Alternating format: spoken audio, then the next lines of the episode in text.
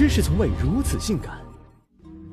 吃货嘴里的面食之都，驴友眼中的窑洞天堂，哦，国民公认的超级醋缸，脚下是黄土高坡，心中是黑色矿产，还有一条母亲河在山上流淌。这里是山西，中国梅都。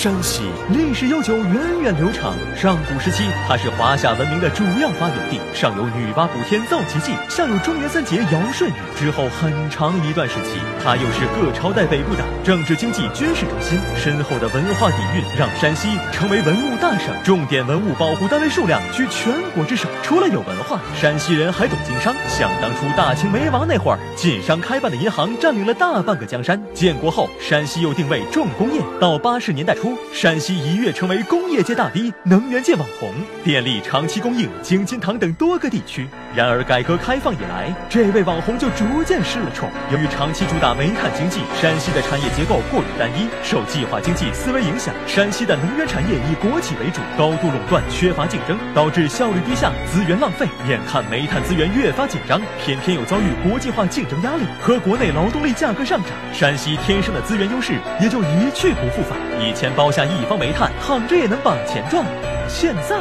煤炭不是你想卖想卖就能卖的，于是以煤企为代表的传统能源企业纷纷迎来倒闭潮，煤老板一夜之间变煤老板，煤倒下的也大都苟延残喘，不是亏就是巨亏。据报道，山西煤企二零一五年净亏损超七十亿，要是分到十四亿人头上，就够每个人打一瓶酱油了。工厂日子不好过，工人们的生活也水深火热。以前是种地的不如搬砖的，搬砖的不如挖煤的，现在不行了，体制饭不但不好吃，弄不好。饭碗都给你砸了。有统计，二零一五年山西省内有百分之八十的县存在煤企发不出工资的现象，欠发总额超三十五亿，工人或停工或下岗，只能乖乖回去当那片苞米地里的王。也有煤炭工人积极求变，到一线城市开专车实现再就业。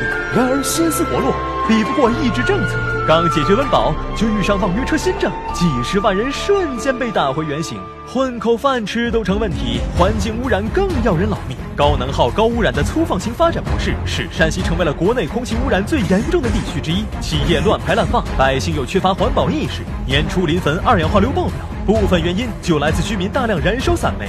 此外，长期过度开发还导致植被破坏、村庄塌陷，感觉地下被掏空，人们不得不逃离矿区。转念一想，搞点新产业转个型吧，连个基础都没有，哪来的发展动力？这让本就严重的经济问题雪上加霜。山西一个尴尬的地方，东部开放，西部开发和他无关。老工业基地振兴和“一带一路”也不带他玩。前段时间，中央又在北方画了一个圈，也没山西什么事儿。可吃不上政策饭，也不能破罐子破摔呀。想当年，勤劳勇敢的山西人背井离乡走西口，最终打通了中原腹地，带动了一方经济。老哥们，那叫一个稳。到了今天，我们总不能还在那儿吃老本吧？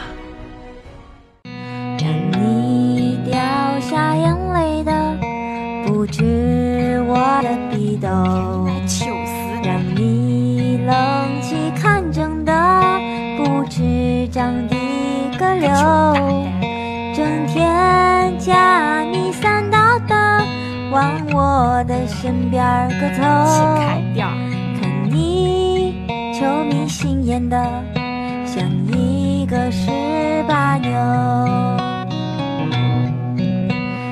我在流上的街